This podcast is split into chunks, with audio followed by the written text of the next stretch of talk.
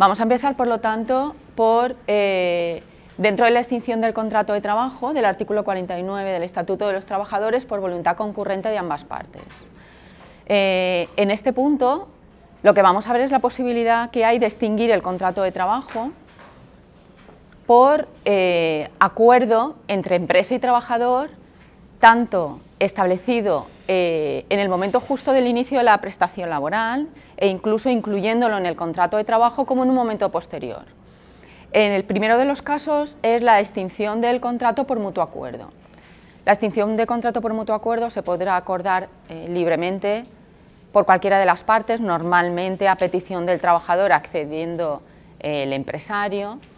No es necesario utilizar ninguna forma expresa, pero lo que sí que es aconsejable es eh, utilizar el recibo de finiquito porque ahí van a quedar, eh, va a quedar constatado perfectamente la cantidad deudada y saldada, si es así, por parte de la empresa, y porque se utiliza es escrito de liquidación y finiquito para quedar constancia de la finalización del compromiso que existe entre ambas partes.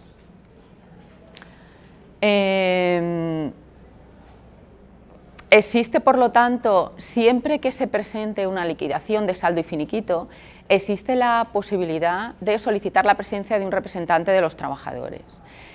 No habrá derecho a indemnización, puesto que estamos hablando de una extinción de contrato por mutuo acuerdo, no habrá derecho a, indemnización, salvo que esté previsto en los propios convenios colectivos o que se acceda o se llegue a un acuerdo con la empresa. Y desde luego no se estará en situación legal de desempleo. Es decir, tras una finalización de contrato por mutuo acuerdo, si hay un acuerdo por parte del trabajador para no seguir trabajando, no, eh, no tiene derecho a percibir la prestación por desempleo. No estará en situación de eh, legal de desempleo. Tenemos el siguiente de las posibilidades, que es la condición resolutoria, condición resolutoria que se haga constar en el propio contrato de trabajo o incluso que se haga constar con posterioridad al inicio del contrato de trabajo. Teniendo en cuenta que nuestros contratos son causales, que cuando firmamos un contrato de trabajo normalmente, seguramente tendremos que poner la causa del contrato y ya va acogida a la finalización de esa causa es difícil utilizar las condiciones resolutorias que no vayan en contra de los derechos de los trabajadores. Pero sí os puedo poner un ejemplo, y es en el caso de vincular un contrato de trabajo a la pertinente renovación del permiso de trabajo y residencia, por ejemplo. Yo puedo poner una condición resolutoria eh, precisamente de que eh, em, em, el contrato va a perdurar siempre y cuando eh, se obtenga la renovación del pertinente permiso de trabajo y residencia cuando contrate con un extranjero no comunitario que requiera de ese permiso de trabajo para poder seguir realizando la actividad en mi empresa. Si no, si no incluyo esa condición resolutoria en mi contrato de trabajo, tendría que operar a través de otra herramienta que tenemos en el derecho de trabajo, pero que ya lleva vinculada una indemnización por forzar un una finalización de contrato que iría sujeto a una de las causas que vamos a ver, que es el despido por causas objetivas. Y en ese caso sí tendría que pagar una indemnización por despido. En este caso lo que estoy haciendo es incluir una cláusula que significa que llegado ese término el contrato se va a dar por extinguido. Tampoco está previsto que la extinción de este contrato tenga aparejada ninguna indemnización, salvo que se pacte por las partes.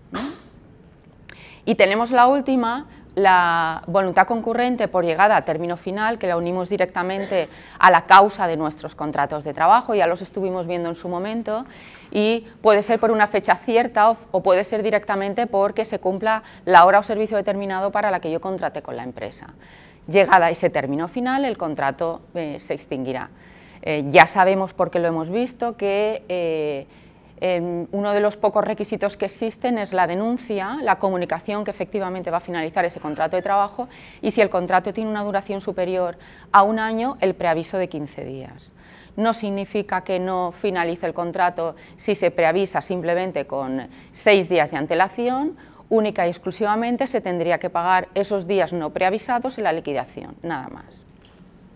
Bueno, y vamos a pasar ahora a otro de los motivos de extinción de contrato, que es por desaparición e incapacidad de las partes. El primer punto que vamos a ver es la extinción por muerte, jubilación o invalidez del trabajador. En ninguno de estos tres casos viene aparejado ningún tipo de indemnización por parte de la empresa, salvo, insisto, lo previsto en los convenios colectivos de aplicación. Y sí que es cierto que muchos convenios colectivos tienen prevista una pequeña indemnización, por ejemplo, por jubilación del trabajador vinculado a los años que lleva el trabajador en la empresa. Si el trabajador jubilado lleva 10 años en la empresa, tendrá derecho a una indemnización de un mes de salario, de dos meses, por ejemplo. Suele ver inexpresado así en los convenios colectivos. Si no, por el Estatuto de los Trabajadores no hay prevista indemnización ninguna. Bueno, en caso de muerte, eh, fallecimiento, ausencia o desaparición va unido a la definición del Código Civil de la misma y causaría la extinción del contrato de trabajo, sin más, a la fecha de efectos, fecha de la defunción o desaparición. En caso de incapacidad, sí que eh, va absolutamente vinculado eh, al grado de incapacidad que otorgue la seguridad social tenemos distintos grados de incapacidad que no todos causan la extinción del contrato de trabajo. Tenemos, por ejemplo, la incapacidad parcial que permite el que el trabajador pueda volver a su puesto de trabajo y si no puede ejercer la actividad convenientemente, será el empresario el que eh, tenga causa para poder despedirlo, por ejemplo, por ineptitud sobrevenida pero no supone la extinción directa del contrato de trabajo. Luego tenemos otro grado de incapacidad, que es la eh, incapacidad total. Incapacidad total para la profesión habitual, que es como se llama. Por lo tanto, eso querrá decir que ese trabajador no puede seguir realizando su actividad ejerciendo el mismo puesto de trabajo, pero incluso podría ejercer otro puesto de trabajo dentro de la misma empresa y percibiría su prestación de incapacidad y a la vez podría seguir trabajando. Y os pongo, por ejemplo, eh, el, más claro, un eh, trabajador de la construcción. Puede que no pueda ejercer su actividad como eh, trabajador de la albañilería, porque se ejerce una fuerza física considerable, pero si puede seguir trabajando en la misma obra, pues qué digo yo, como vigilante, obteniendo los permisos necesarios o la formación requerida. Quiero decir, la incapacidad permanente total va unida a la profesión habitual, pero profesión exacta que realiza ese trabajador dentro de la empresa, pudiendo incluso quedarse en la misma empresa realizando otra actividad. Luego tenemos la incapacidad absoluta para toda la profesión. Ahí sí que significa la extinción directa del contrato de trabajo y luego tenemos lo que se llama gran invalidez, que es cuando se requiere incluso la asistencia de una tercera persona para las tareas básicas de cada persona. Por lo tanto, las dos últimas incapacidad, eh, eh, invalidez absoluta y gran invalidez sí que llevan aparejadas la extinción directa del contrato de trabajo, la incapacidad permanente total si efectivamente ya no sigue prestando sus servicios en la empresa también, aunque existe la posibilidad hoy día, y, y nos vienen las resoluciones en la parte de abajo indicado, que exista una revisión en el plazo de dos años en los que efectivamente se empieza a percibir una prestación por incapacidad total, pero eh, tras esa revisión va a ser cuando se determine si efectivamente eh, queda esa prestación ya de por vida o se entiende que ha habido una mejoría por parte del trabajador y que eh, puede reingresar en su puesto de trabajo. Digamos que queda latente esa posibilidad el plazo de dos años cuando se dictamina prácticamente en todos los casos a día de hoy una incapacidad permanente total. Bueno, pues todos estos casos son los que tendríamos que examinar para determinar si efectivamente se extingue el contrato de trabajo por incapacidad. Luego tenemos el caso de la jubilación. La jubilación del trabajador es absolutamente voluntaria a día de hoy. Hasta hace unos años existían convenios colectivos que obligaban en la fecha eh, cuando se tenía la edad prevista para la jubilación, obligaba al trabajador a que efectivamente el día de su cumpleaños se jubilara. A día de hoy eh, bueno, es absolutamente inconstitucional, no se puede obligar a ningún trabajador a jubilarse, pero ya no solo cuando cumple la edad de jubilación, sino en ningún caso. Un trabajador puede jubilarse cuando, cumplida la edad de jubilación, entienda que eh, quiere dejar de trabajar en la empresa. Hasta entonces sigue perteneciendo a la misma. Eh, por lo tanto, es un derecho del trabajador y no una obligación y para la jubilación deberá eh, tener otros requisitos, además de la edad, como eh, todos sabéis y si no veréis más adelante, es necesario tener un periodo de cotización cada vez más largo para que se pueda acceder a la jubilación. Por lo tanto, eh, siempre se va a permitir al trabajador, incluso con la edad cumplida, que persiga y que llegue al periodo de cotización suficiente para poder acceder a, a una prestación contributiva de jubilación.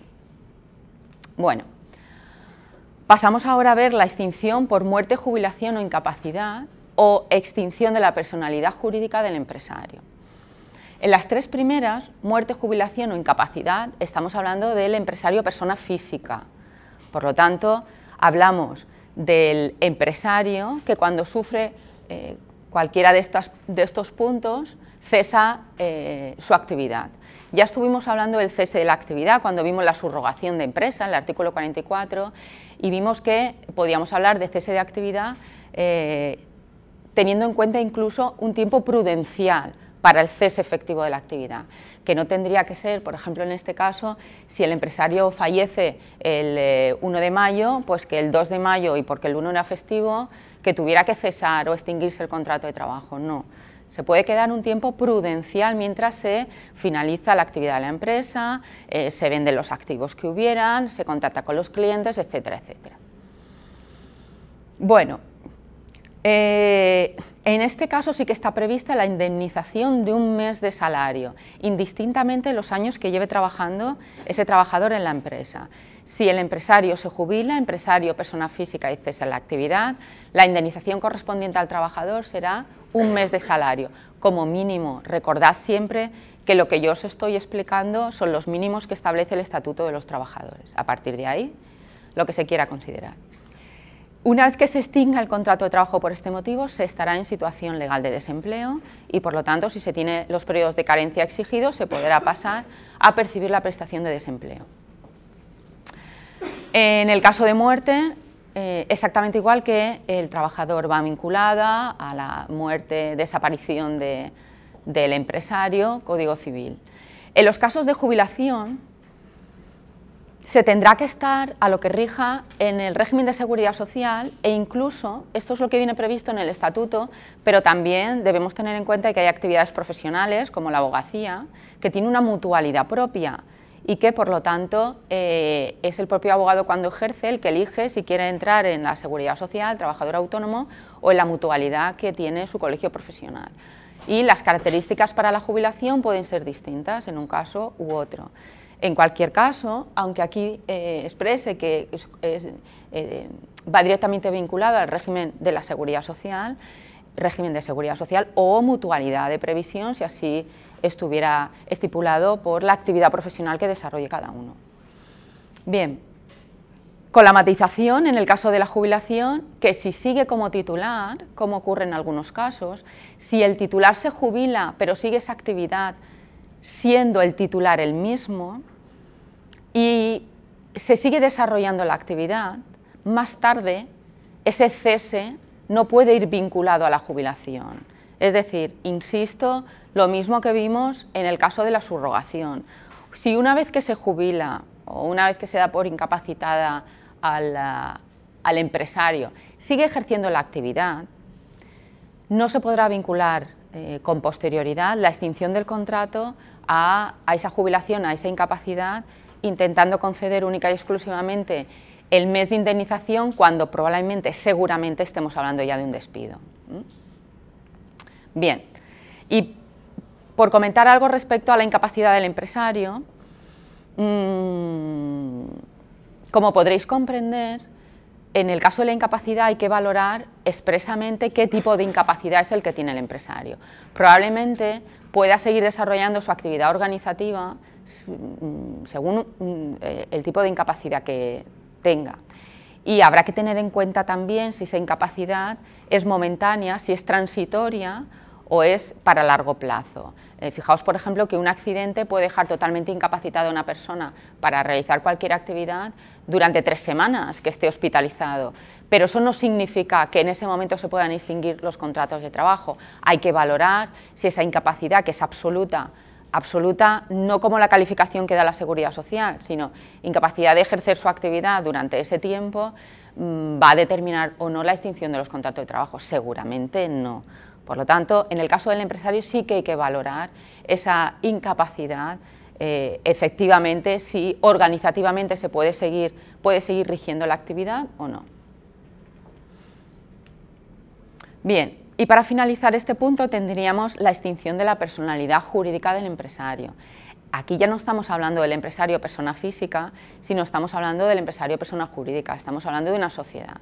Por lo tanto, eh, sería necesario la disolución de la sociedad, ya nos acogeríamos al artículo 51 del Estatuto de los Trabajadores y directamente nos iríamos a la calificación de despido colectivo y al expediente de despido colectivo que os comentaré más adelante.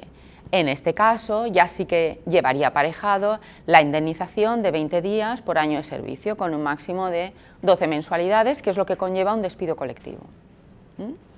Por lo tanto, veréis la diferencia entre la extinción por jubilación del empresario persona física o si ya está constituida una sociedad, fijaos incluso que puede ser una sociedad unipersonal, pero ya estamos hablando de una persona jurídica y el procedimiento que tendríamos que seguir sería el del artículo 51 despido colectivo. Tened en cuenta esta distinción. Y lo que vamos a pasar a ver ahora eh, es la extinción de contrato por causa empresarial o por voluntad empresarial. Y empezamos por los despidos. El primero de los despidos que vamos a ver es el despido disciplinario. El despido disciplinario es la posibilidad que da el Estatuto de los Trabajadores a que la empresa pueda extinguir un contrato de trabajo por un incumplimiento grave y culpable del trabajador. Por lo tanto, deben darse tres características que además deben quedar muy claras en nuestra carta de despido, y es que ese incumplimiento, el incumplimiento que ha eh, realizado el trabajador dentro de una empresa, es un incumplimiento, por tanto, contractual, tenemos que unirlo a la relación laboral que mantenemos con el trabajador y que eh, en un 99% son de los hechos acaecidos dentro de mi empresa, por lo tanto, yo no voy a poder utilizar este motivo de despido para eh, de alguna manera sancionar cualquier comportamiento que tenga el trabajador fuera de mi empresa. Si directamente no lo vinculo con la actividad que se realice en la misma y muy difícilmente podría vincularlo. Por lo tanto, la primera característica tiene que ser un incumplimiento contractual, que tenga una relación directa y absoluta con el trabajo que realiza la empresa. Tiene que ser un incumplimiento grave, porque eh, recordad que teníamos distintas graduaciones y es posible que el incumplimiento que haya realizado ese trabajador, eh, cuando llega al juego de lo social, se entienda que efectivamente ha habido un incumplimiento, pero que si tenemos en cuenta el convenio colectivo, si tenemos en cuenta las circunstancias concurrentes, puede ser un incumplimiento leve, que no lleve aparejado el despido, que es la más alta de las sanciones que existen. Recordad que estuvimos viendo la suspensión del contrato, yo puedo amonestar, puedo suspender el contrato, pero estamos hablando de la, digamos, de la más alta sanción, que es la extinción del contrato. Y tiene que ser culpable. Yo tengo que demostrar en mi carta de despido como empresa, cuando quiera despedir por causa disciplinaria, que efectivamente ha habido negligencia, ha habido una intencionalidad por parte del trabajador. Si el trabajador está trabajando y se rompe una mm, máquina que vale un millón de euros, y no ha habido intencionalidad, yo no voy a poder despedir a mi trabajador por ese motivo. Tendría que demostrar que sí lo ha habido. Pero por mucho daño que hiciera la empresa, que es algo que también tendré que demostrar, si no ha habido intencionalidad por el mismo, no podría utilizarlo como causa de despido. Bien, las causas de despido disciplinario nos vienen previstas en el artículo 54 y vamos a comentarlas una a una. En primer lugar, tenemos las faltas repetidas e injustificadas de puntualidad o asistencia. Repetidas e injustificadas. Más adelante veremos que tenemos otra posibilidad de despido para las causas justificadas. De momento estamos viendo las no justificadas de puntualidad o asistencia. Quiere decir que yo puedo sancionar el venir tarde, el salir antes, el ausentarse o simplemente el no venir a trabajar suele venir prevista esta infracción en los convenios colectivos que establecen exactamente el número de días de los que estoy hablando. Pero para que cuando yo redacte mi carta de despido como empresa, realmente ese incumplimiento tenga la gravedad suficiente, tengo que unirlo o debería unirlo con el perjuicio que ha causado para mi empresa esa falta de asistencia, esa ausencia del trabajador. Yo siempre que utilice alguna de esas causas para despedir, debo tener en mente que debo unirlo con estas características del incumplimiento, la contractualidad, la gravedad y la culpabilidad del trabajador. Un trabajador no ha asistido un día al puesto de trabajo, no me ha justificado el por qué no ha asistido y casualmente era el último día para enviar el impuesto de sociedades de mi empresa va a tener una repercusión, una repercusión negativa y eh, va a causar un daño a la empresa que no simplemente el de no asistir un día a trabajar.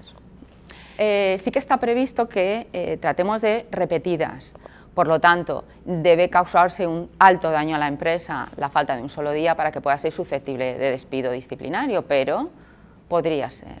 Si no, lo que los convenios colectivos prevén son repetidas tres faltas, dos faltas, en dos meses consecutivos, etc. Insisto, injustificadas.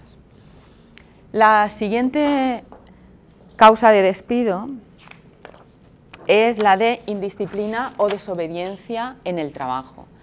Estamos hablando de indisciplina o desobediencia. Bien, la indisciplina suele ir referido a las normas básicas de la empresa, a los protocolos de actuación dentro de la empresa y la desobediencia a la desobediencia expresa a la persona eh, que jerárquicamente eh, tiene la legitimidad para dar las órdenes. En primer lugar, eh, debe quedar establecido quién es la persona que está legitimizada para dar esas órdenes. Y existe una presunción de que las órdenes dadas hay que cumplirlas, Ya os lo he comentado mm, muchas veces en laboral. Por lo tanto, salvo que pueda causar un perjuicio directo contra la salud, contra la salud de un tercero o sean órdenes claramente ilícitas, el trabajador tendrá que cumplir esas órdenes y en caso de que no esté de acuerdo, después reclamar por ello. Comentaros algunas sentencias que, eh, en fin, que se dan, aunque puedan resultar muy curiosas y que fácilmente, desde luego, son susceptibles de despido por este motivo. Eh, caso de vigilante jurado que se negó a prolongar la jornada a pesar de la presencia de un ladrón en su centro comercial a la vista de los perjuicios de que esta negativa podría derivarse. Sentencia que tuvo que ser dictaminada por el Supremo porque hasta que no llegó ahí no se consideró como procedente el despido de ese trabajador. Se considera perjudicial para el prestigio y buen hacer de la empresa la falta de atención del trabajador al enfermo que tenía su cuidado y que se ausentó de la clínica. Otro motivo de despido disciplinario por eh, desobediencia en el trabajo. Em, otro caso que pudiera ser cuestionable, eh, trabajador que es despedido disciplinariamente por desobediencia, porque se niega a esperar la llegada de material fuera de la jornada de trabajo necesario para atender a unos clientes por la urgencia de los trabajos y la insatisfacción de las necesidades de ciertos clientes que con carácter perentorio necesitaban el servicio que no se cumplió. Ved que hay casos en los que eh, clarísimamente todos podemos entender por sentido común que no hay que desobedecer una orden, aunque incluso estemos fuera de nuestra jornada laboral, pero luego hay casos en los que eh, realmente si se desobedece esa orden y después se demuestra que efectivamente era necesario, eh, muy importante para la, pérdida de un cliente, por ejemplo, puede suponer el despido disciplinario, aunque lo que se le estaba pidiendo al trabajador era que se quedara a trabajar fuera de su jornada, que en principio no es lo que tiene pactado. Por eso es por lo que se recomienda obedecer y después, si es que es necesario, impugnar esa orden, reclamar como las extraordinarias, etcétera, etcétera. Bueno, sin embargo, en cuanto a la desobediencia, y con esto ya termino este apartado, sí que es posible que un trabajador se niegue a aportar su imagen o permitir que su imagen se tenga para una campaña publicitaria, por ejemplo, porque ya tenta, a los derechos fundamentales de la persona. Se ha retirado una campaña publicitaria bastante importante porque se veían imágenes de una empresa trabajando y no se, había, no se había pedido autorización para los trabajadores. En el momento en que uno de ellos eh, entendió que había sido vulnerado su derecho a la imagen, a intromisión al honor, etcétera, etcétera, tuvo que ser retirada la campaña publicitaria. Y esa negativa, de ninguna de las maneras, pudo ser entendida como falta de desobediencia en el trabajo. O desde luego, si hubiera sido así, ese despido hubiera sido inmediatamente eh, calificado como nulo. ¿Mm? Vamos a ver ofensas verbales o físicas. En este caso, hablamos de las ofensas que se puedan dar, tanto entre los eh, trabajadores, hacia el empresario, pero incluso hacia terceros que en ese momento se encuentren dentro de la empresa. Pero es que incluso por parte de los familiares de los trabajadores hacia el empresario, por ejemplo. Fue despedido un trabajador y se calificó como procedente el despido después de que la mujer del trabajador eh, fuera, acudiera a la empresa a insultar al empresario eh, por causa de una amonestación que había sufrido el marido. Y se consideró procedente el despido del trabajador cuando él no había sido el que había acudido a la empresa. Por lo tanto, es posible utilizar esta causa de despido incluso cuando hablemos de familiares. También el insulto a los familiares puede ser causa de despido. Luego tenemos todo tipo de, em, opiniones por parte de los tribunales.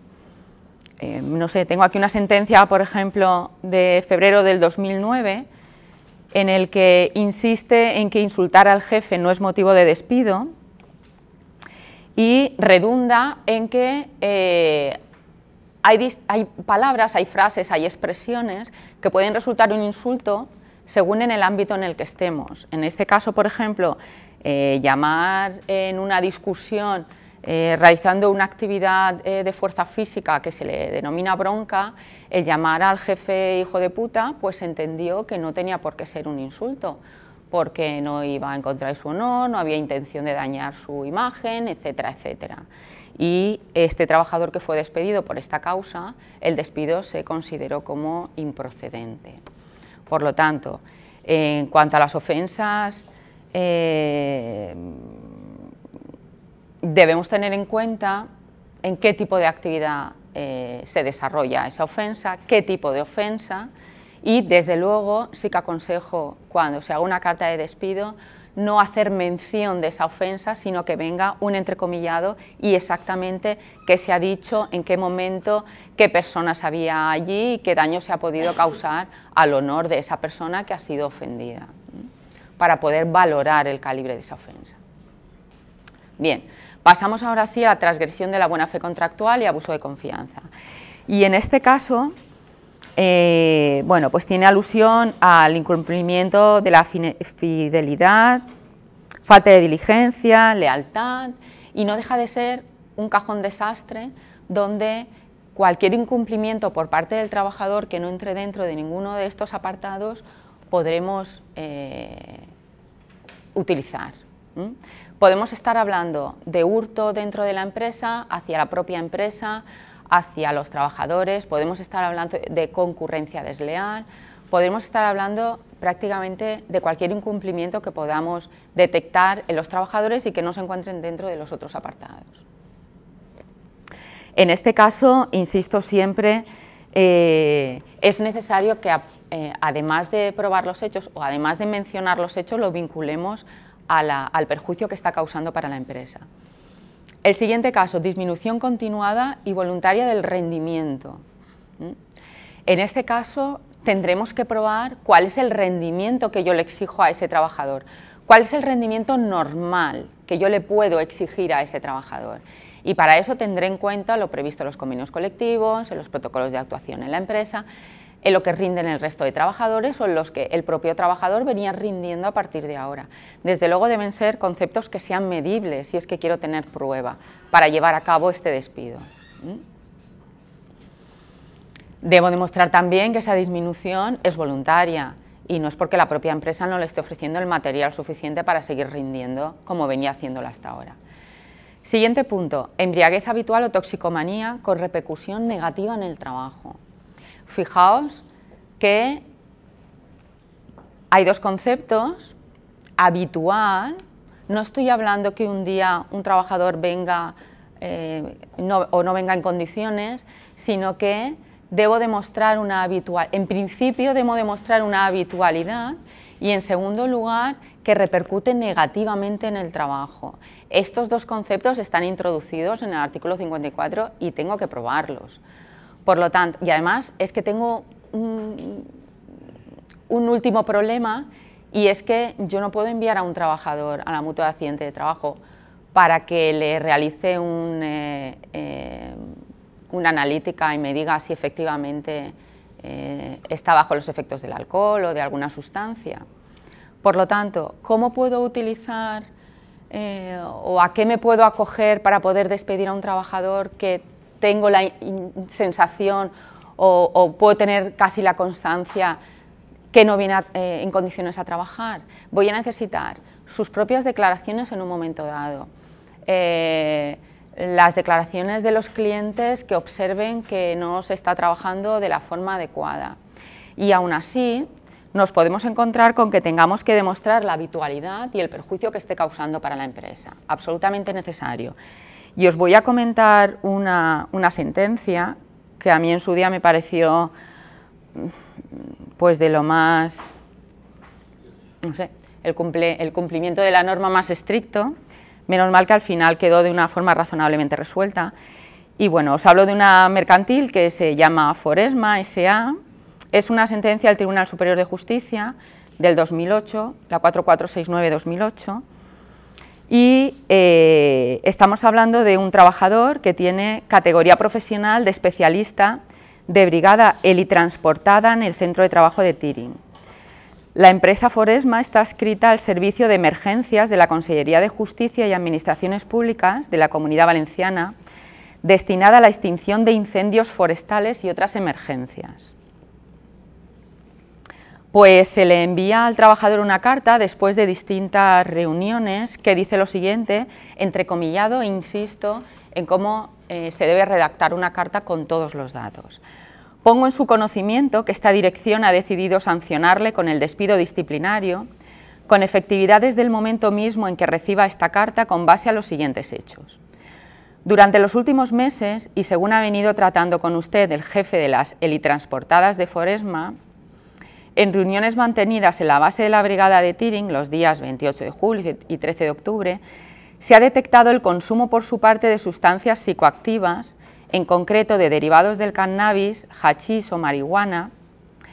Como ya se le ha comentado, como ya se ha comunicado, perdón, verbalmente, esta situación es incompatible por motivos de seguridad con la labor que usted desarrolla como especialista helitransportado de la Brigada Rural de Emergencia de la Comunidad Valenciana al ser esta una actividad de riesgo que implica ser transportado en helicóptero para actuar en las posibles emergencias para las que sea movilizada su brigada, normalmente incendios forestales.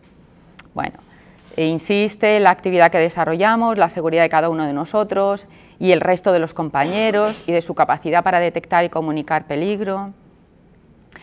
Eh, para concluir, y a raíz de la última reunión del pasado 11 de noviembre, en la que usted comunicó personalmente al jefe de las brigadas el consumo habitual de marihuana mientras conduce de camino a su centro de trabajo, me veo obligado a apartarle del servicio inmediatamente y a sancionarle con despido disciplinario. Eh, formulada por el actor demanda en reclamación de despido, el juzgado de lo social la desestima y declara la procedencia. Pero una vez que recurre, primera instancia, juzgado de lo social, la empresa eh, extingue el contrato de trabajo por despido disciplinario, demanda al trabajador y se entiende que es procedente. Pero eh, va a segunda instancia al Tribunal Superior de Justicia de la Comunidad Valenciana y declara que el despido es improcedente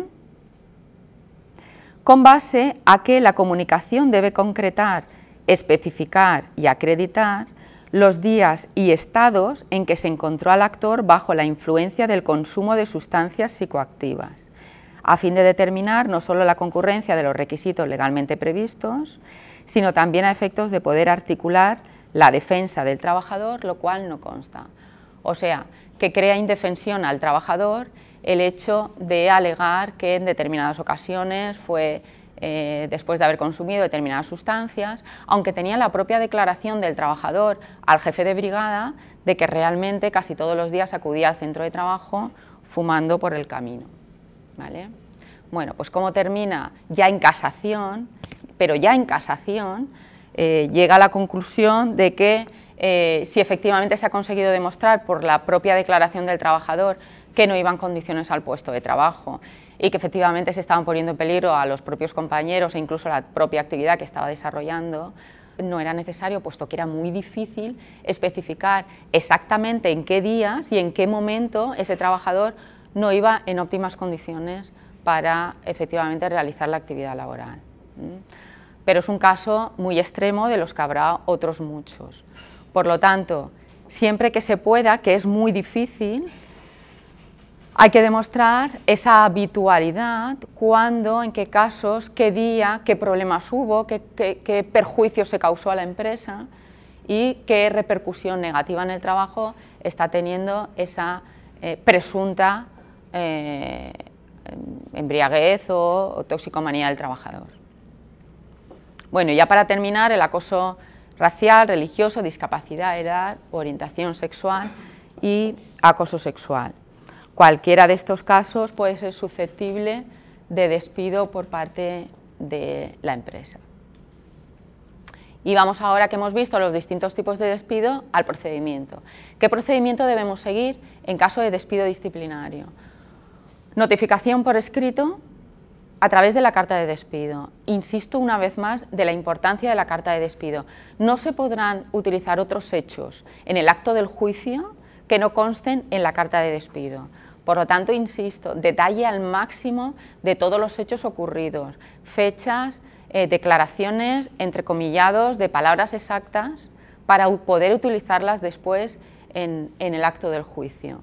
El despido verbal será calificado directamente como improcedente. Es obligatoria la forma escrita. Lo que sí podrá hacer el empresario que despide verbalmente es eh, despedir en un plazo de 20 días por la misma causa, teniendo en cuenta que ese trabajador teóricamente ha estado contratado hasta ese segundo despido. Por lo tanto, tendría que pagar salarios y cotizaciones hasta esa fecha. En la carta de despido deben figurar los hechos que motivan el despido y la fecha de efectividad del despido. Si el trabajador se niega a recibir la carta, la carta la podemos enviar por correo certificado con acuse, por burofax, eh, eh, intentar la recepción directa de la carta llamándolo a las oficinas, si se niega a firmarlo con la firma de dos testigos. La empresa tiene que demostrar que ha intentado esa comunicación, de cualquier forma. Eh, puede existir, existe la posibilidad que el trabajador no haya dado un domicilio correcto cuando empezara a trabajar o no ha comunicado una variación de domicilio y la empresa, teniendo los datos que le ha eh, posibilitado el trabajador, envíe la carta a un domicilio que no es correcto. Si ese error ha sido causado por la propia actitud del trabajador, enviando o dándole un domicilio no correcto, podía darse por comunicado ese despido. Es una de las pocas excepciones. En todas las demás, es posible que tengamos que probar que efectivamente ha tenido conocimiento de esa, de esa comunicación. El plazo para em, despedir al trabajador son 60 días a partir de la fecha en que la empresa conoció la falta o seis meses desde que se cometió. Estamos hablando de una sanción muy grave, por eso los plazos son más amplios. Es posible que la empresa tenga, tenga eh, constancia que se está cometiendo una infracción, por ejemplo, que se están traspasando datos a empresas de la competencia, pero necesite un informe por un perito informático de lo que está ocurriendo y necesite un plazo para ello. Porque una vez que se presenta la demanda, una vez que se presenta la carta, insisto, deben venir todos los hechos claros y debe tenerse constancia de que efectivamente así es para que no se nos convierta como vamos a ver a continuación, un despido que pueda ser calificado como procedente, indemnización cero, a un despido que por no tener las pruebas suficientes o tenga defectos formales se nos califique como improcedente con una indemnización máxima, 45 días por año de servicio, hasta el 11 de febrero de 2012, 33 a partir de esa fecha. Fijaos la diferencia, que por un defecto de forma o por eh, no tener las pruebas oportunas se nos convierta en procedente o se nos vaya improcedente. Si la persona sancionada es un representante de los trabajadores, será necesario abrir un expediente eh, disciplinario y tendrán posibilidad de emitir sus opiniones el resto de compañeros de la eh, sección sindical. Bueno, vamos a ver ahora un ejemplo. Vamos a ver ahora cómo eh, se interponen los plazos. Vamos a ver ahora cómo vamos a computar esos 20 días de caducidad para interponer la demanda. Tenemos un ejemplo de un trabajador que eh, trabaja con sede judicial en Elche, porque vamos a tener en cuenta las fiestas locales. El despido se produce el día 13 de marzo y se presenta la papeleta de conciliación ante el SMAC el 18 de marzo. Se celebra el acto de conciliación el 25, sin avenencia, y es cuando el eh, siguiente paso es interponer la demanda por conciliación. Vamos a ver, os he dicho antes que para la interposición de la demanda son 20 días de caducidad, que únicamente se verán interrumpidos por la eh, papeleta de conciliación, por el acto de conciliación o mediación que se inste previo al acto del juicio. Y lo que vamos a ver ahora es cómo se computan todos esos plazos. Este es el caso, eh, estas son las fechas. Vamos a ver ahora cómo computaríamos el plazo de caducidad para saber hasta qué fecha tendríamos para interponer la demanda en el juzgado de lo social. Bueno, bien, la fecha de efecto del despido, como he dicho antes, el día 13. Por lo tanto, en marzo, estamos hablando del 2015, este ejemplo lo he puesto del 2015 por si queréis coger un calendario. Si el despido es del día 13, por supuesto, del 1 al 13 no computa. ¿Cuál va a ser mi primer día de cómputo? El día siguiente al del despido, porque el día en que yo doy la carta al trabajador va a computar a todos los efectos como día trabajado, día cotizado y día pagado. Por lo tanto, mi primer día de cómputo se inicia a partir del día siguiente. Eh, ¿Qué días son hábiles o no hábiles a estos efectos? A los efectos procesales no van a computar sábados, domingos y festivos. Del 16 de marzo, vamos a ver ahora el calendario os lo voy a comentar otra vez. Del 16 de marzo computa hasta que se presenta eh, la demanda de conciliación, los días que me quedan, hasta el día en que se interpone la conciliación. Desde el día en que se interpone hasta el día en que se celebra, no va a computar para esos 20 días de caducidad que tengo para interponer la demanda. Salvo que, una vez interpuesta la demanda de conciliación, pasaran 15 días sin que ésta se celebrara. Si pasan cinco días yo ya podré poner mi demanda, siguen corriendo los plazos para interponer mi demanda por despido. La vamos a ver mejor ahora en el calendario. Bien, la conciliación tiene lugar el 25, como os he dicho, y se reanudará a partir del día siguiente, desde el 26 de marzo. ¿Mm? Podré presentar la demanda hasta el 23 de abril, como veremos ahora. Y lo vamos a ver en el calendario. El despido se produce el día 13, no computan sábados, domingos y festivos, por lo tanto, mi día número uno de cómputo es el día 16. 16, 17, 18 se interpone la papeleta de conciliación y se celebra el 25. Esos días ya no los cuento. ¿Cuál es mi tercer día de cómputo de los 20? El 26, ¿vale? 26, 27 y sigo contando. Día 20, mi día 20 de cómputo será, por lo tanto, el 23 de abril. ¿Vale? 16, 17, 1, 2, 3, 4, 5, 6, 7, 8, 9, 10, 11, 12, 13, 14, 15, 16, 17, 18, 19 y 20. ¿Cuál es el último día que yo tendré para interponer mi demanda por despido? El día 23 de abril, en este caso, teniendo en cuenta que en, la Elche, eran festivos tanto el 6 como el 13. ¿vale?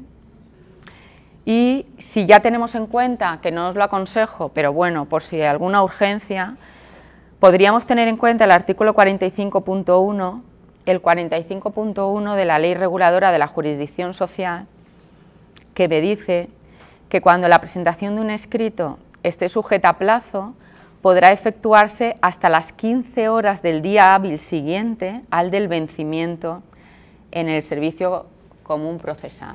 ¿vale? Por lo tanto, si se nos pasaran los 20 días, que sepamos que aún in extremis tendríamos hasta las 3 de la tarde del día siguiente, pero ya tendríamos que ir al juzgado de procedencia. ¿Vale? Seguimos entonces. Calificación del despido. Ya tenemos presentada nuestra carta de despido, lo hemos hecho por escrito, alegando los hechos, dentro del plazo. ¿Cómo se nos puede calificar el despido? Como procedente, improcedente o nulo. Estamos con el despido disciplinario. Si se nos califica como procedente, quiere decirse que ha quedado demostrado que los hechos alegados son ciertos y que he utilizado la forma pertinente. Si se califica como improcedente, puede ser que la empresa no haya utilizado la forma exigida. Por ejemplo, simplemente el hecho de no haberse olvidado poner la fecha de efectos del despido y que el resto de la carta esté bien. Ese despido se nos califica como improcedente por defecto de forma, porque no hemos conseguido demostrar los hechos alegados. Mm, yo como empresario sé lo que ha pasado, pero no he conseguido demostrarlo. O Puede ser que sí haya conseguido demostrar unos hechos alegados, pero que el juez haya estimado que no son suficientes como para calificarlos como grave y ser eh, consecuentemente eh, objeto de un despido disciplinario. Puede ser que entienda que puede eh, pueda ser susceptible de una suspensión, pero no es suficientemente grave como para ser susceptible de un despido. En todos esos casos se me va a calificar como improcedente. ¿Qué es lo que ocurre cuando un despido disciplinario se califica como improcedente? Que la empresa tendrá cinco días para decidir si opta por la readmisión o por el pago de la indemnización. ¿Cuál es la indemnización si el despido se nos declara como improcedente? Como he dicho antes, será a día de hoy, después de la reforma laboral, después del 12 de febrero de 2012, a razón de 33 días por año de servicio con un máximo de 24 mensualidades. Pero para todos aquellos trabajadores que tengan periodos trabajados anteriores a esa fecha, el cómputo sigue siendo el que había anteriormente, que son 45 días de salario por año de servicio con un máximo de 42 mensualidades. Y si tenemos trabajadores, por lo tanto, que han trabajado todos esos tramos, pues nuestro cálculo va a tener en cuenta todos esos tramos cada uno en su cómputo de días, como vamos a ver a continuación. Bien, eh, opción indemnización, opción readmisión. Como os he dicho, la empresa tiene opción de eh, utilizar una de las dos opciones. Además, tiene que comunicárselo, tiene cinco días para decidir y eh, esos cinco días para comunicarle al trabajador cuál va a ser eh, mm, su procedimiento. En el caso en el que lo que decida sea la reincorporación al puesto de trabajo y además después le dará tres días para que se reincorpore. Bien, imaginaos que la empresa decide que eh, bueno, eh, llegó a la determinación de despedir disciplinariamente al trabajador porque consideraba que podía probar los hechos, no siendo así, pues se eh, prefiere readmitir al trabajador que pagar la indemnización que supone el despido improcedente. Opta por la readmisión y la readmisión supone el pago de salarios de tramitación, es decir, de los salarios que se hayan dejado de percibir desde la fecha del despido hasta la notificación de la sentencia. Podrá pedir la eh, sustracción de, por ejemplo, eh, aquellos salarios o aquel periodo en el que pueda demostrar que el trabajador ha realizado para otra empresa.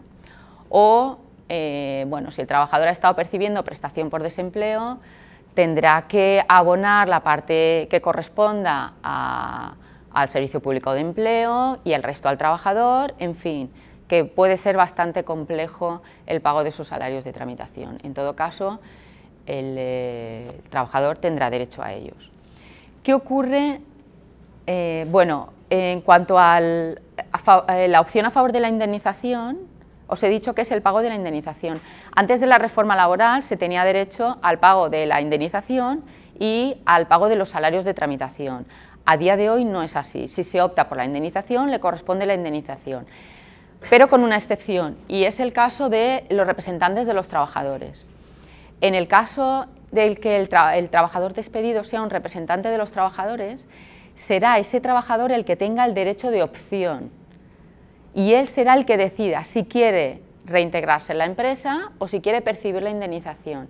Y en ambos casos tendrá derecho a los salarios de tramitación. Es el único caso. En el resto no. La empresa opta, es la empresa la que decide si prefiere pagar la indemnización o readmitir al trabajador y en caso de que pague la indemnización, ese trabajador tiene derecho a la indemnización, pero ya no a los salarios de tramitación.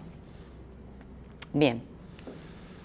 También el despido podrá ser calificado como nulo, procedente, improcedente y nulo. La calificación de la nulidad del despido será la que tenéis prevista en el artículo 55 del Estatuto y será cuando tenga móvil discriminatorio eh, por haberse atentado contra los derechos fundamentales de la persona o discriminaciones prohibidas en la Constitución. Y específicamente o además se va a tener como nulo el despido en los siguientes supuestos. En los periodos de suspensión del contrato por maternidad y, las consecuencias de la maternidad o lo que puede llevar aparejado, riesgo durante el embarazo, riesgo durante la lactancia, eh, paternidad. Una vez que se ha notificado la intención de suspensión del contrato por estas causas, el trabajador que se ha despedido disciplinariamente y se pruebe que ha venido fundamentado por alguno de estos hechos, el despido no se califica como improcedente, se califica como nulo. También en el caso de eh, trabajadoras embarazadas y trabajadores que hayan solicitado los permisos que estuvimos viendo de reducción de jornada, de excedencias, eh, en caso de trabajadoras víctimas de violencia de género, por alguna de las posibilidades de reordenación de su tiempo de trabajo, como estuvimos viendo, por ejemplo, cuando solicita el cambio de centro de trabajo, etcétera, etcétera. Y también, ya para finalizar, el de los trabajadores que han disfrutado de una suspensión de contrato, maternidad, paternidad, que vuelven a la empresa y hasta que el niño cumple nueve meses o hasta que pasan los nueve meses desde la adopción, en caso de adopción. Durante todo este tiempo, todas estas personas que hayan solicitado suspensiones, eh, reducciones, por todos estos motivos, el despido, en caso de que se pruebe que ha estado vinculado a alguno de estos hechos, no se va a entender en ningún caso como improcedente, sino como nulo. ¿Qué supone un despido nulo? Readmisión y abonos de salario de tramitación inmediatamente. Únicamente no será de aplicación cuando se declare la procedencia por motivos no relacionados con el embarazo o con el ejercicio de estos derechos. Pero existe, como veremos o como veréis en, eh, sucesivas sentencias que van apareciendo, existe un principio no muy reconocido de automaticidad. Cuando se despide a un trabajador trabajadora que ha disfrutado alguno de estos derechos, es eh, la empresa la que tiene que demostrar que no ha sido vulnerando sus derechos fundamentales o que no ha sido por uno de estos motivos. Bien, pues vamos a ver ahora un ejemplo de cómo calcularíamos una indemnización por despido improcedente. vamos a calcular la cuantía de la indemnización, vamos a ver cuál es el salario regulador. Ya hemos estado viendo el cálculo de una indemnización y ya estuvimos viendo que tendríamos en cuenta los conceptos salariales, todos los conceptos salariales y eh, la parte proporcional de las pagas extraordinarias y que tendríamos en cuenta los periodos trabajados. Por lo tanto, quedarían fuera periodos no trabajados como pueda ser una excedencia voluntaria, como pueda ser una excedencia por fuerza mayor. Hemos de tener en cuenta, por lo tanto, el salario regulador, conceptos salariales, tiempo computable, tiempo efectivamente trabajado. Y luego tendremos en cuenta los límites que vamos a ver ahora de cada uno de los periodos. Eh, la indemnización por despido improcedente, salvo eh, para los contratos celebrados con anterioridad al Real Decreto Ley 3-2012, Ley 3-2012, como os he comentado antes, son 33 días por año de servicio. Tendremos un límite de 720 días y para los trabajos realizados con anterioridad a esa fecha, el límite son las 42 mensualidades. ¿Qué quiere decir eso? Quiere decir que si en el periodo anterior al 12 de febrero de 2012 los días que a mí me corresponden percibir por indemnización superan los 720 días de salario, yo percibiré esos, eh, en la cantidad que suponga, aún superando los 720 días, pero ya no voy a seguir contando el segundo tramo, ¿vale? El trabajador tendrá derecho a esa cantidad que suponga, con un máximo de 42 mensualidades, pero no voy a computar el segundo tramo, lo vamos a ver ahora más claro cuando veamos el ejercicio. Si el cálculo de ese primer tramo queda por debajo de esos 720 días, yo seguiré contando mi segundo tramo, es decir, desde la fecha de eh, la reforma laboral hasta eh, la fecha de efectos del despido. Vamos a verlo claramente con un ejemplo. Bueno, tengo un trabajador que fue alta el 4 de enero de 2006, y la fecha del despido ha sido el 11 de marzo de 2015. Salario bruto del año anterior a la fecha del despido, incluida parte proporcional de extras, esa cantidad que tenéis, 19.586,54. No tengo en cuenta, como he comentado antes, ningún complemento extrasalarial.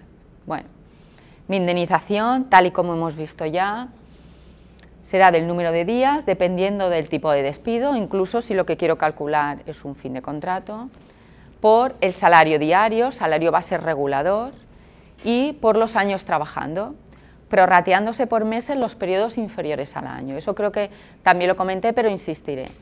Si cuando yo calculo los años trabajados, los meses trabajados por entero, me quedan días, los días que me queden sueltos se convertirán en meses, aunque estemos hablando de un solo día, por los periodos inferiores al año, por el cómputo mensual. Vale, pues vamos allá. En primer lugar, vamos a calcular la base diaria.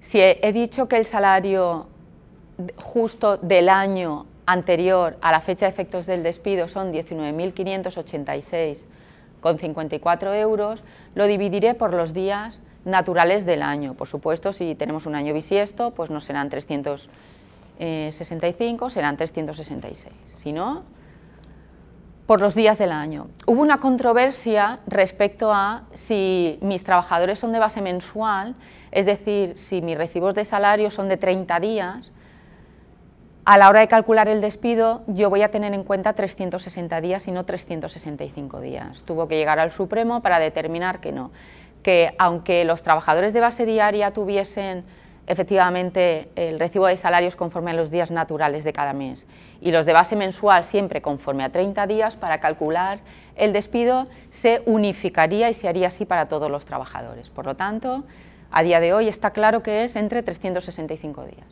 Bueno, pues me queda una base diaria de 53,66. En segundo lugar, voy a dividir el periodo trabajado en dos tramos, antes y después de la reforma laboral. El primer tramo a razón de 45 días por año de servicio y el segundo tramo a razón de 33 días.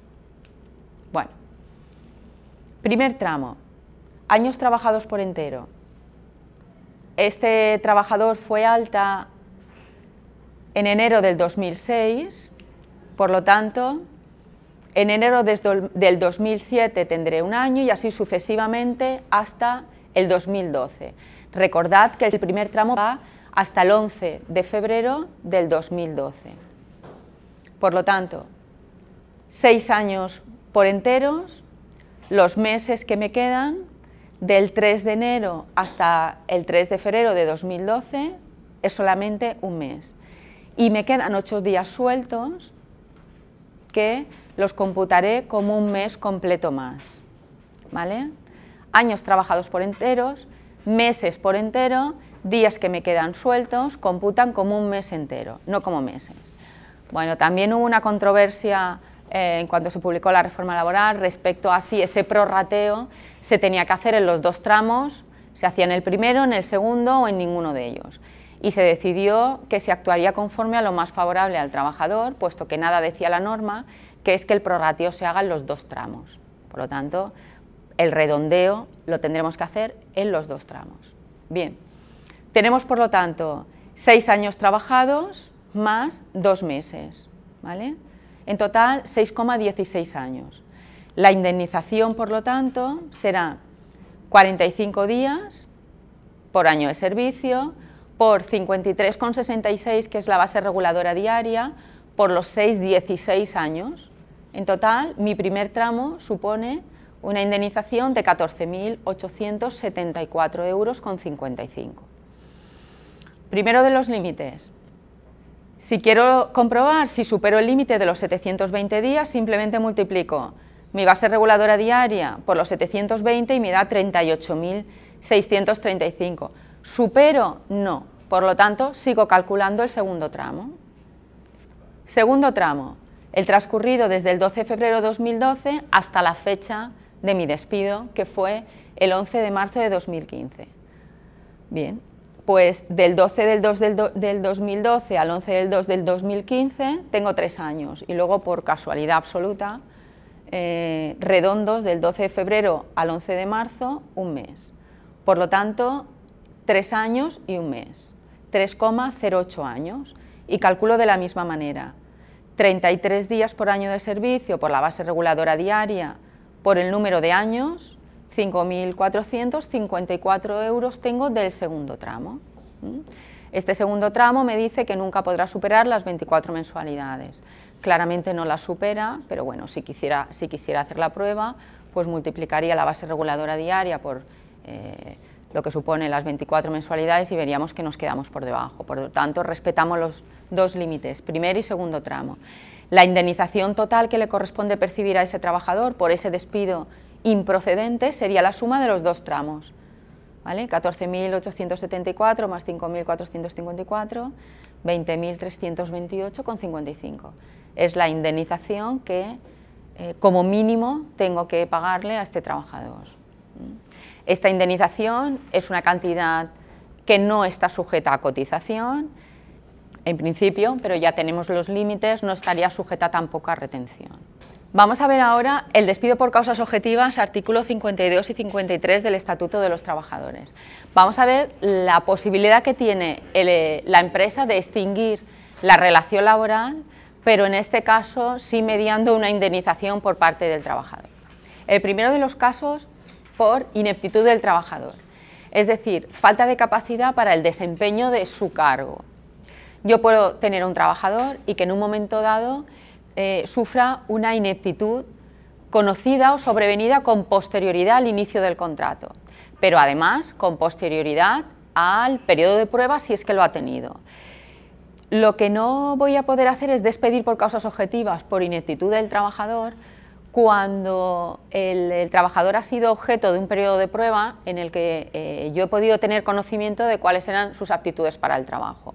Una vez superado el periodo de prueba, si esa carencia ya la tenía, no puedo utilizarla para despedir objetivamente a ese trabajador. Ejemplo claro de ineptitud del trabajador, ineptitud sobrevenida. El caso de, el caso de un conductor es el más claro porque una persona que yo contrato en una flota de transporte para conducir un camión y pierde por puntos la posibilidad de utilizar el carnet de conducir durante un año, claramente ha sufrido una ineptitud sobrevenida, que si yo puedo recolocarlo en otro puesto de trabajo, que seguramente será difícil de hacer, la empresa no tiene más remedio que despedir por causa objetiva ineptitud del trabajador. Indemnización correspondiente, 20 días por año de servicio. ¿Mm? Un ejemplo claro de esa causa de despido eh, que puede optar la empresa. Otra causa de despido por causas objetivas, la falta de adaptación del trabajador a las modificaciones técnicas del puesto de trabajo. Yo tengo una empresa, actualizo la maquinaria de mi empresa y tengo varios trabajadores que no consiguen adaptarse a las modificaciones que se han operado en el puesto de trabajo. ¿Qué requisitos debe cumplir la empresa para poder optar a este tipo de despido? En primer lugar, que las modificaciones deben ser razonables para esos trabajadores.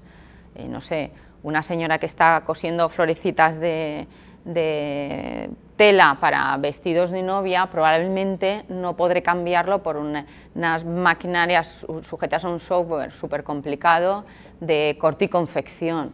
Probablemente no es razonable para ese trabajador. Han de tenerse en cuenta, por lo tanto, los conocimientos y capacidades y a la empresa se le va a pedir un segundo requisito, que es que le dé la formación suficiente para poder adaptarse a ese puesto. Y un plazo. Debe darle dos meses de adaptación al puesto, o sea, dos meses desde que eh, se modifica el puesto de trabajo si es que no necesita formación, o si ha necesitado formación, dos meses desde que ha finalizado esa formación para adaptarse al puesto de trabajo. ¿Mm? Si ha cumplido todos esos requisitos y el trabajador no ha conseguido adaptarse al puesto, podrá ser objeto de un despido, causas objetivas, indemnización, 20 días por año de servicio, con un máximo de una anualidad. Y hay una puntualización, y es que al trabajador que eh, yo voluntariamente lo haya cambiado de funciones, con posterioridad no voy a poder alegar que no se ha adaptado al puesto de trabajo, puesto que esa movilidad funcional ha sido, eh, ha formado parte del variante empresarial, de la decisión empresarial de cambiar a un trabajador de puesto de trabajo y no se puede utilizar como causa de este despido. Vamos a ver el tercero de los despidos por causas objetivas, que es el despido por causas económicas, técnicas, organizativas y productivas. Causas que ya hemos visto y que vamos a ver también después en el despido colectivo. Bien, eh, el despido, la diferencia que existe entre el despido objetivo por estas causas y el despido colectivo es única y exclusivamente el número de trabajadores a los que afecta. Y vamos a utilizar el umbral que ya conocimos para la movilidad geográfica, por ejemplo, la diferencia que había entre individual y colectivo, es el mismo. Bien, siempre que eh, una empresa utilice este despido objetivo, debe demostrar que, en primer lugar, la causa, desde luego, Mm, por la que se acoge este tipo de despido y en segundo lugar que lo que pretende es superar una situación económica negativa, una situación negativa en la empresa que va eh, totalmente vinculada a eh, cuál es su situación eh, de productividad, cuál es su situación competitiva en el mercado de trabajo. ¿Cuándo voy a utilizar el despido por causas objetivas y no el colectivo? cuando en un periodo de 90 días afecta a un número inferior a 10 trabajadores en empresas de menos de 100, 10% en empresas entre 100 y 300 y 30 trabajadores en empresas de 300. Si supera el umbral, exactamente igual, esto ya lo he comentado en otras ocasiones, aquellas empresas que realicen em, pequeños despidos objetivos, por decir así, que supere los umbrales en estas fechas, esos despidos serán calificados en fraude de ley por no haberse utilizado el procedimiento del despido colectivo. Por lo tanto, nulo y sin efecto. Según la jurisprudencia, la causa debe ser objetiva, yo tengo que probarla y seguramente la voy a tener que probar con cantidades, con hechos que hayan ocurrido, con anulaciones de compromisos, de contratos. Debe ser real, actual, mm, aunque eh, puedo utilizar eh, la, superación de una situación económica que tengo prevista, esa previsión debo tener ya pruebas suficientes para poder demostrarla. Tiene que ser suficiente, recordad que eh, yo tengo también la posibilidad de suspender los contratos de trabajo por estas mismas causas. Por lo tanto, cuando me decido a extinguirlos es porque la causa debe ser de suficiente entidad como para proceder a esta herramienta y prolongada en el tiempo.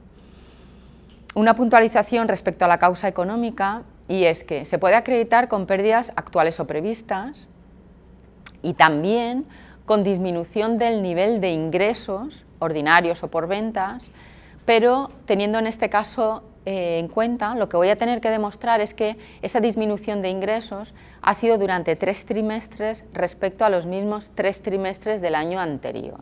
Es decir, yo en mi carta de despido, cuando alegue todos los hechos, tendré que eh, utilizar pues, eh, pues, los pagos trimestrales o la documentación que tenga la empresa para justificar qué cantidad fueron los tres trimestres anteriores, qué cantidades son solos que se han tenido estos trimestres. Eh, recordad que en ningún caso estoy diciendo que la empresa tenga que tener pérdidas, ¿eh? estoy hablando de disminución de ingresos. ¿Tenéis alguna sentencia puesta por el temario en el que ha habido algún juzgado que ha dicho que sí, que si no había pérdidas no era posible realizar este tipo de despidos, pero os lo he puesto como algo bastante excepcional? La norma no dice eso recordad el caso Telefónica, estaba obteniendo un gran número de millones de euros de beneficio y redujo en casi 6.000 eh, eh, empleados la plantilla y fue eh, procedente. Bueno, em, la siguiente causa de despido por causas objetivas, las faltas de asistencia al trabajo, aún justificadas pero intermitente.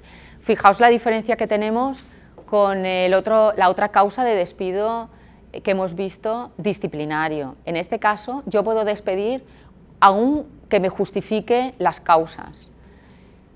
Siempre que supere estos baremos. Deben ser superiores al 20% de las jornadas hábiles en dos meses consecutivos. Si un mes tiene más o menos 21, 22 días, 20, 21, 22 días, un 20% estamos hablando entre 4 y 5 días. En dos meses consecutivos. O el 25% en cuatro meses no consecutivos, todo ello en un periodo de 12 meses, y que el índice de absentismo de ese trabajador sea del 5% también en las jornadas hábiles del año anterior.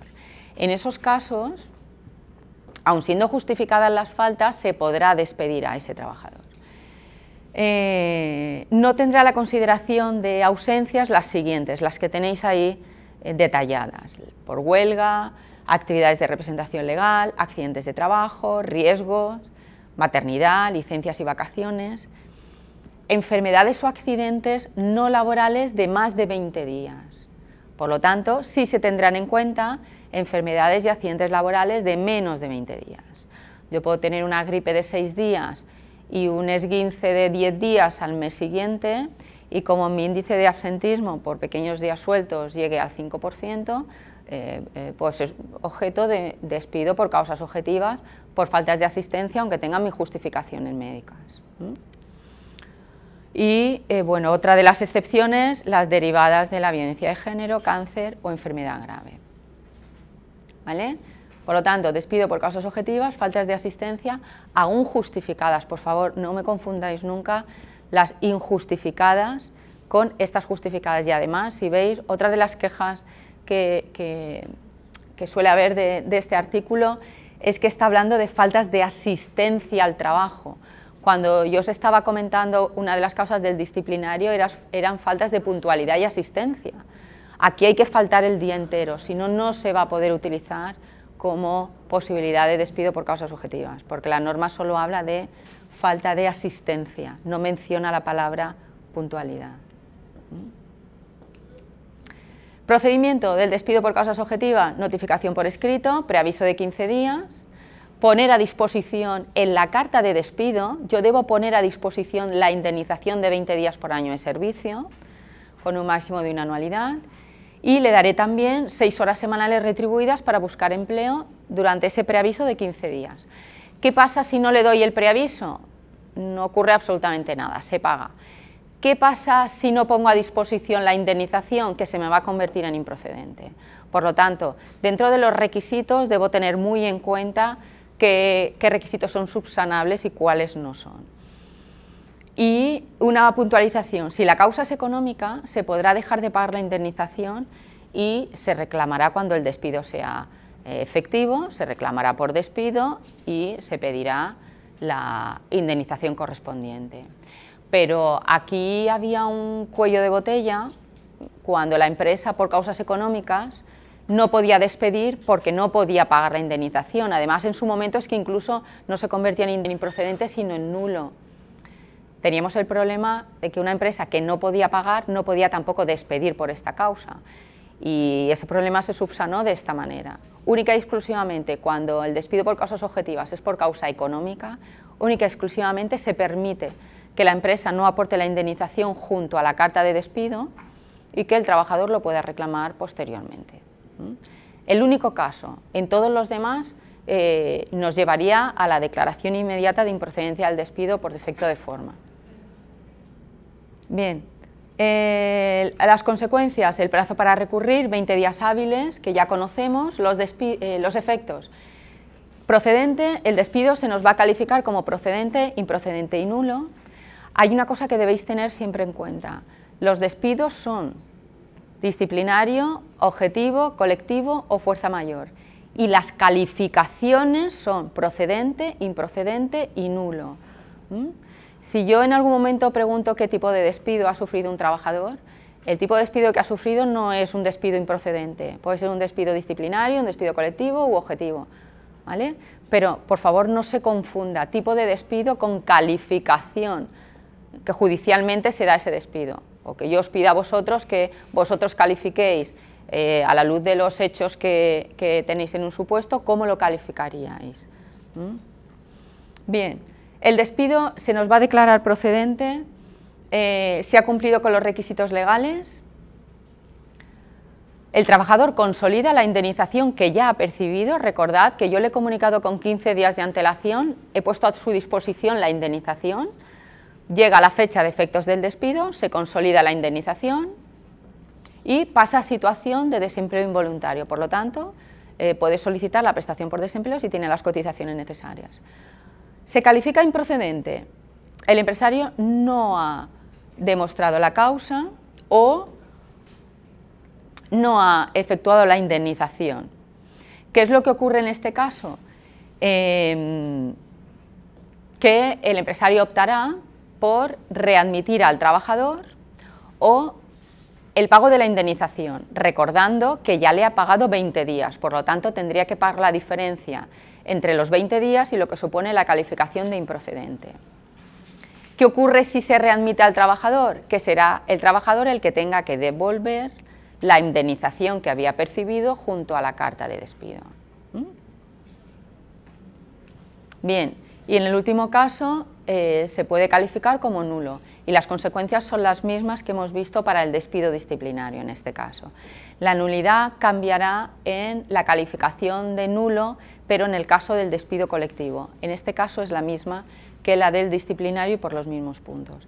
Y nos vamos eh, eh, eh, bueno, también incidir en que si la nulidad está totalmente relacionada con eh, la maternidad, paternidad y todos los permisos, excedencias que están sujetas o relacionados con, con, la maternidad y no se va a calificar como nulo si consigue demostrar la empresa que no tenía que ver efectivamente con el ejercicio de este derecho. Los efectos si se califican como nulo, exactamente igual que en el disciplinario, se readmite al trabajador, se pagan salarios de tramitación y eh, en caso de improcedencia o de nulidad del despido, la empresa podrá subsanar y despedir nuevamente, teniendo siempre en cuenta, podrá subsanar y despedir nuevamente en el plazo de 20 días desde que se hizo el despido o en el plazo de 7 días desde que tiene la sentencia pero en ambos casos teniendo siempre en cuenta que tendrá que pagar los salarios y las cotizaciones hasta la fecha de ese segundo despido, porque ese es el que empezaría a computar a partir de ese momento. Bien, nos vamos a quedar, por lo tanto, en el despido colectivo para la siguiente semana.